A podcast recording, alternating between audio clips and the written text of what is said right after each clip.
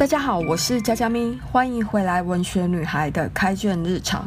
今天我们的节目要进入下一个阶段，也就是我们要开始来讲个人与他人之间的关系。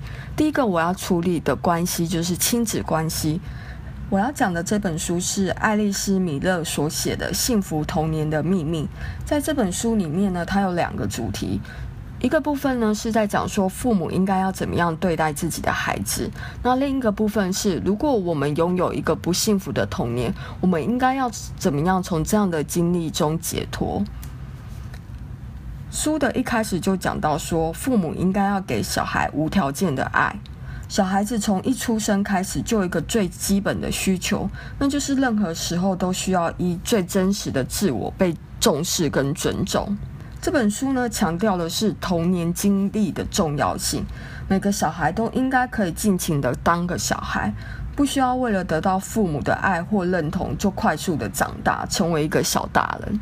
父母应该给孩子的是无条件的爱，爱孩子原本的样子，接受他们的一切，不会因为他们哭或者是他们在吵闹就不爱他们。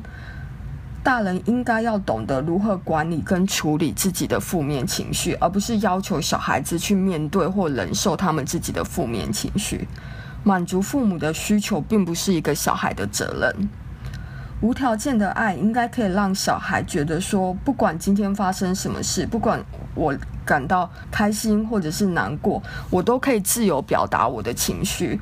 我不需要为了取悦任何人而面带笑容，也不必害怕。为了伤害别人的感情，然后就压抑自己的烦恼或者是忧虑。我可以生气，不会有人因此而感到生气，或者是头痛，或者就甚至死去。当别人伤害我的情感的时候，我可以大发雷霆，但我不会失去我父母的爱。这样才是无条件的爱，这样也是父母应该要给小孩的爱。如果小孩没有办法得到这样无条件的爱，没有得到父母关注，长大之后就会为了不停地得到爱的幻觉而拼命。他们不管再成功或再有成就，内心都会觉得不够，觉得自己做得不够好。不然就是他们没有办法和其他人建立亲密的关系。他们伴侣会一个换过于一个，却永远无法消除内心的孤独感受。他们总是努力的讨人喜欢，然后不断的做出牺牲，只希望自己能被爱。其实所有的这些行为都是传达出了一种求救的讯息，要我们去正视自己内心受伤的那个小孩，他需要被帮助。我们可以培养自己的敏感度来认识这个内心的小孩，我们甚至可以去寻求治疗，重视那些被压抑的过去。虽然这样做可能会带来痛苦，但只有有意识地面对自己的童年、自己的过去，感受悲伤，改变才有可能发生。因为就像书上所说的，如果你没有意识的东西，你是没有办法去改变它的。无意识的内容没有办法改变，你没有办法透过宣布或者是禁止它，就可以让这个痛苦消失不见。为了要得到真正的解放。我们应该要怎么做？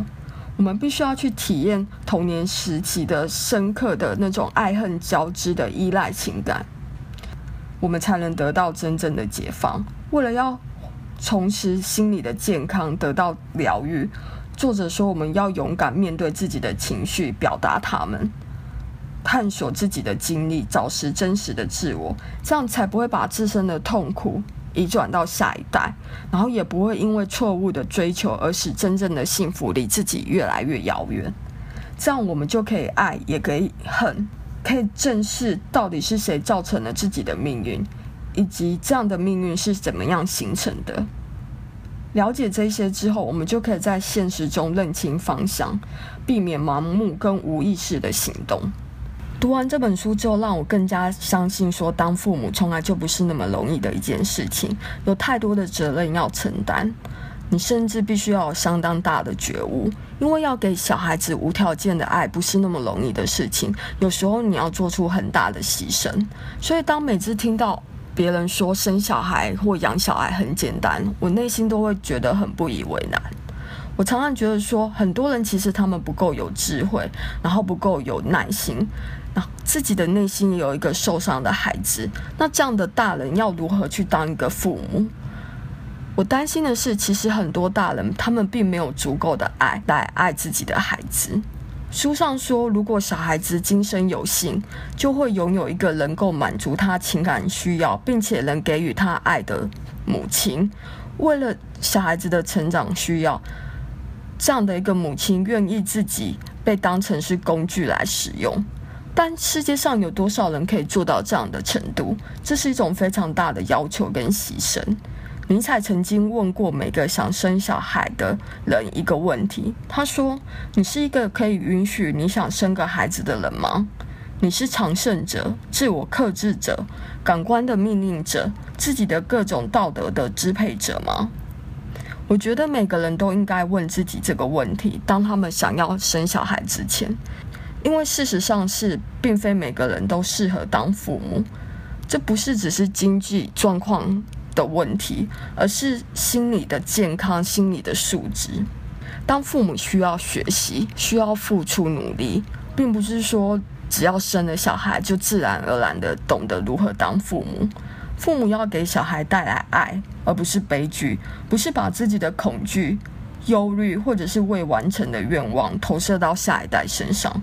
父母要先懂得什么叫做爱，懂得如何做一个人，才有可能教育自己的孩子这些东西，也才有可能当孩子的模范。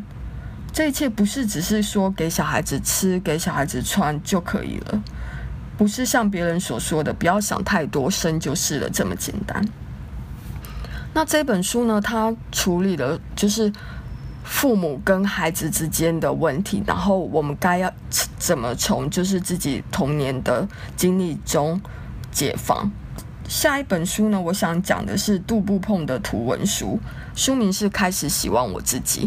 在这本书里面，作者用非常简单跟实际的方法来教导我们如何面对自己童年不幸的经验。